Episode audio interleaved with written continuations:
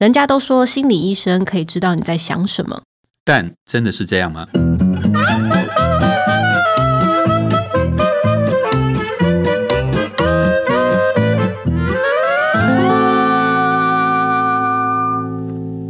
欢迎收听超直白心理学，我是小白，我是颜志龙。是老师。我想请问一下，你身为一位心理学家，我其实蛮好奇，心理学家他每天都在做哪些事情？嗯，那我们倒过来想好不好？如果今天有一个人跟你讲说，就像我现在在你面前，嗯你已经知道我是心理学家了嘛？对。那我跟你讲说我是心理学家，接下来你会说什么？嗯，就是老师可不可以帮我解析一下，我这样的想法哪里有什么问题？我是不是心里出了什么状况？哦，所以你们会有一个想象，就是我应该可以猜出你心里头在想什么，或是看穿你心里头在想什么。对，不行吗？这是超能力，这不是心理学家。如果我有这个能力，我基本上大概就可以加入复仇者联盟或是 X 战警。嗯，而且我可以告诉你，有这样的能力，心理系绝对会是大学联考的第一志愿，嗯，比医学系还更前面。因为你想想看，一个人拥有这样的能力，那真的是非常的强大，他可以在很多地方赚很多钱。我也不会坐在这边跟你在这边录这个 podcast 的。哎哎哎，好，也是这样讲，也是。所以代表心理学家其实没有办法一眼看穿对方。对，事实上，呃，不只是一眼、两眼、三眼、四眼、五眼都没办法。那很多学生他们来每年来申请我们心理系的时候，其实都是带着同样的误解来。嗯他们都觉得，譬如说他们自传上面常会写说，我从小就喜欢观察人，嗯我喜欢从别人一些微小的线索、小动作猜出他心里头在想什么。其实这根本不是我们平常我们在做的事情。那平常我们在上课的时候，也不会有一个人在那边，然后哎，来大家一起观察哦，观察那个人在干嘛，然后猜出他在想什么。完全没有，我们不是在做这些事情。对，那心理学家在做的事情，主要还是在理论上吗？还是呃，当然我们发展了很多理论来处理一些现实层面当中的问题。那呃，但是这些处理的方式其实都不像大家想象的这么炫啊。那基本上就是一些呃，比如说一些我们我们去想象有什么样的问题，然后我们给予一些介入方案啊等等之类的这样子。那这样听起来，因为其实蛮多人，包括我身边的朋友，他们念心理学系，那很多就会去做心理医生或者是心理咨商师这样的一个工作。那心理学家或是心理医生在做的事情有差别吗？嗯，我们先谈一下心理医生这个职业。其实像我们现在因为招生，常常都要去高中演讲。对，那演讲完，你你知道你去演讲讲完之后，问同学说：“哎，同学有没有什么问题？”都没有人会有问题。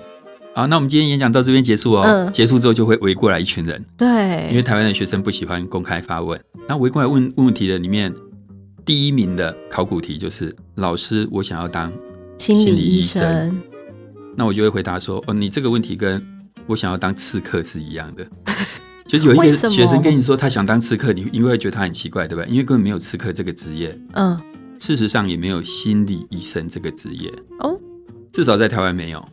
台湾大概有三个跟心理一般人最最知道的心理相关的工作，嗯。一个是智商心理师，一个是临床心理师，一个是精神科医师，并没有一个职业叫做心理医生。所以不是这三种都是用心理医生概括哦。不是，那一般人对心理医生的想象是来自于电影，而且是刚刚讲的智商心理师、临床心理师跟精神科医师的综合体，哦，所以是三合一，没有这种东西啊。三合一。嗯那这三种的差别在哪里呢？这三种差别，我们可以先用两大类去区分。精神科医师是属于，因为他是医生，所以他是属于医学系统的，那要去念医学院。嗯，智商心理师跟临床心理师这两个，就是跟呃心理系比较有关的。嗯，那可能要念研究所，然后考到国家证照才能够有能够去执业，所以他们可以分成两大系统：医学系统跟心理学的系统。这部分我比较听过的是，就是医生他是因为毕竟是医学系，所以在诊断上他是可以用药的，但是心理智商是不可以，对不对？对对，所以这个就区分出医学系跟心理系的差别啊。心理系就是你是不能用药的，那个呃精神科医师或是医学系统是可以的，所以这也也使得他们这三个不同的算是职业有不同的功能。嗯，如果你今天有一些，我们先讲人好了，就是说他们处理的对象不太一样。对，智商心理师一般处理的对象是比较呃，还没有还没有严重到精神疾病倾向的时候，嗯或是说呃一些比较初步的身心困扰、婚姻的问题等等之类，可能会由智商心理师来处理。嗯但是，一些比较严重的精神疾患的问题，就会由临床心理师跟精神科医师来处理。那临床心理师跟精神科医师跟那个临床心理师跟精神科医师，他们处理的方式又不一样重点，又不一样。精神科医师的重点就是用药，你刚刚提到的；是临床心理师他的重点是做诊断，做呃，对不起，做横件，就是用一些心理测验做横件。所以，临床心理师的专长是在横件上面，精神科医师他是用药来处理。智商心理师呢，用心灵来陪伴。就是主要用的是语言，嗯他们的语言是很厉害的，他们的会谈技巧是非常厉害的。所以 summary 来讲，就是这三个东西是不一样，他们面对的对象不太一样，他们所处的系统、医学或心理不一样，他们的专长跟他们用来呃对待他的一些个案的方式也不一样。嗯，那大部分如果出现身心上困扰的人，在一开始初期，比如说他经历过什么事情，然后突然很低潮，或是长期的失眠、睡不着，通常我们一开始第一个会去找的是智商师嘛，就是嗯心理、呃智商心理师。那要不要多做一些说明？就是说，呃，为什么心理智商师他的费用这么高呢？就他只是就是说说话而已，为什么他这个行业刚刚有讲到他是语言，那语言跟用药比起来呢？好，那我我们先问一个问题嘛，呃，听众朋友，你也可以想一下，有一个咨商师坐在你对面，跟你讲话讲一个小时，嗯，请问你愿意花多少钱？你会觉得多少钱是合理的？不知道多少钱是合理的，好像会用有没有效来去评估它合不合理。啊，譬如说，呃，一个小时两千块，嗯，我们会觉得，嗯，这个价钱还不错，还合理，还是会觉得讲个嗯话要两比比律师，便宜一点。对不对？那我们做过一个研究，调查一千七百多个人，嗯。台湾民众平均啊，就很多条件，但是我们说平均，平均愿意付给智商师一个小时。对，是大约一千一百块左右，哦，这是民众的想法，对，就他会觉得心理智商师大概值一个小时一千一。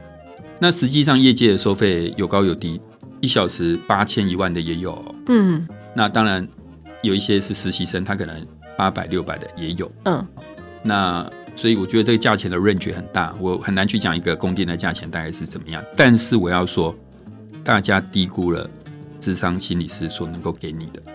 我刚刚讲到临床心理师跟那个精神科医师嗯，这两个职业，一个有开药给你，对，一个让你做了一个测验，只有智商心理师他跟你讲话，讲话是一个嗯大家觉得自己都做得到的技能，没错吧？对，那我问你，吴宗宪嗯。一个小时赚多少钱？哦，这个要看节目给他多少配，但是应该不便宜哦应。该不便宜吧？嗯我猜我们这个节目做个十季，大概抵不过吴宗宪半小时。我希望我可以，拜托金主。哎，这边有一个重点，我想听众朋友你们要注意，吴宗宪也就是讲话，嗯，不要觉得人家讲话不值钱。有些人讲话是人家愿意付一个小时几十万给他的。嗯，智商心理师因为他只做讲话，很多人对他们的误解就是讲话你要我付这么多钱，不合理吧？或是我甚至有听过一些比较我认为不专业的想法，就是认为例如呃，智商心理师是很容易被取代的，只要受过一点点训练就可以跟人家讲话的，绝对不是这么一回事。哦，他们的讲话是受过非常用讲话这是这个词非常，他们的误谈的能力，还有他从个案的所讲的话里面解析出来，决定接下来该怎么往下走的能力，嗯是远远那个训练是远远超出我们的想象，不是讲话这么简单。所以这边我觉得就是大家有点低估了这个东西，所以也许智商心理师的确是收你一个小时两千或多少，但是那个是有有真的是有他的专业在里面。嗯那可是当然啦，因为这种嗯，我想像智商心理师这种你们如果去假设真的有需求去做个，它的确是需要时间的，它可能需要可能要六次到八次以上。对，然后你才会慢慢看到效果。那所以很多人会在一开始其实不愿意再往下走，对因为会觉得，哎，他大概大概就跟我们去看感冒一样，我今天拿了药就没效果，你要看几次啊？嗯何况是这个还没有健保，有健保呢，你就付个挂号费就拿一堆药了。对这个没有健保，那走的时候也没带走任何东西，对吧？所以我觉得智商心理师是大概是这样一个状况了。对，这蛮有趣的，因为其实被误谈的那个人也不知道自己会带走什么东西，但他就是花了那个钱，花了那个时间坐在那边，然后让心理师、呃心理智商师陪他一起说说话，这样。那哪些人适合做这样的工作呢？特别有耐心吗？呃，有耐心可能是蛮重要，因为我太太就是智商心理师，她能够嫁给我，显然她很有耐心，撑到现在。好，那我我反过来问你一个问题啊，你觉得我们现在第一志愿大概大专联大学联考第一志愿大概就是医学对，系，没错？嗯，三师嘛，医师、老师、律师，哦，这样子，最近应该有改了吧？因为老师比较少人考。真惨，我们现在大学教授真的日子快过不下去了。那你觉得人们为什么会把医学院当做第一志愿？我给你两个选项：A，嗯因为社会地位高、收入高；B，因为想要济世救人、帮助别人。你要我讲我实话吗？对，嗯，我觉得小时候会是因为 B，长大因为 A。对，其实现在大家大概医学院，我们要念医学院的原因，大概就是因为他的老呃医生的社会地位很高，嗯，收入很高。对，其实这边有一个我觉得蛮值得大家注意的问题，所以到最后，从这个角度来讲，医学院选到的人，通常很可能是蛮在乎社会地位跟收入的人。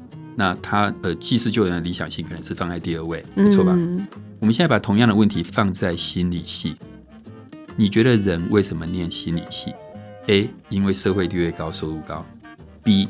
因为对人很感兴趣，想帮助别人。嗯，这个答案可见就是 B。没错嘛，因为你你想要赚钱，千万本来不要来心理系，真的赚不了什么钱，赚不了太多钱。所以，我们心理系很容易吸引到的就是对人感兴趣、想要帮助别人的人。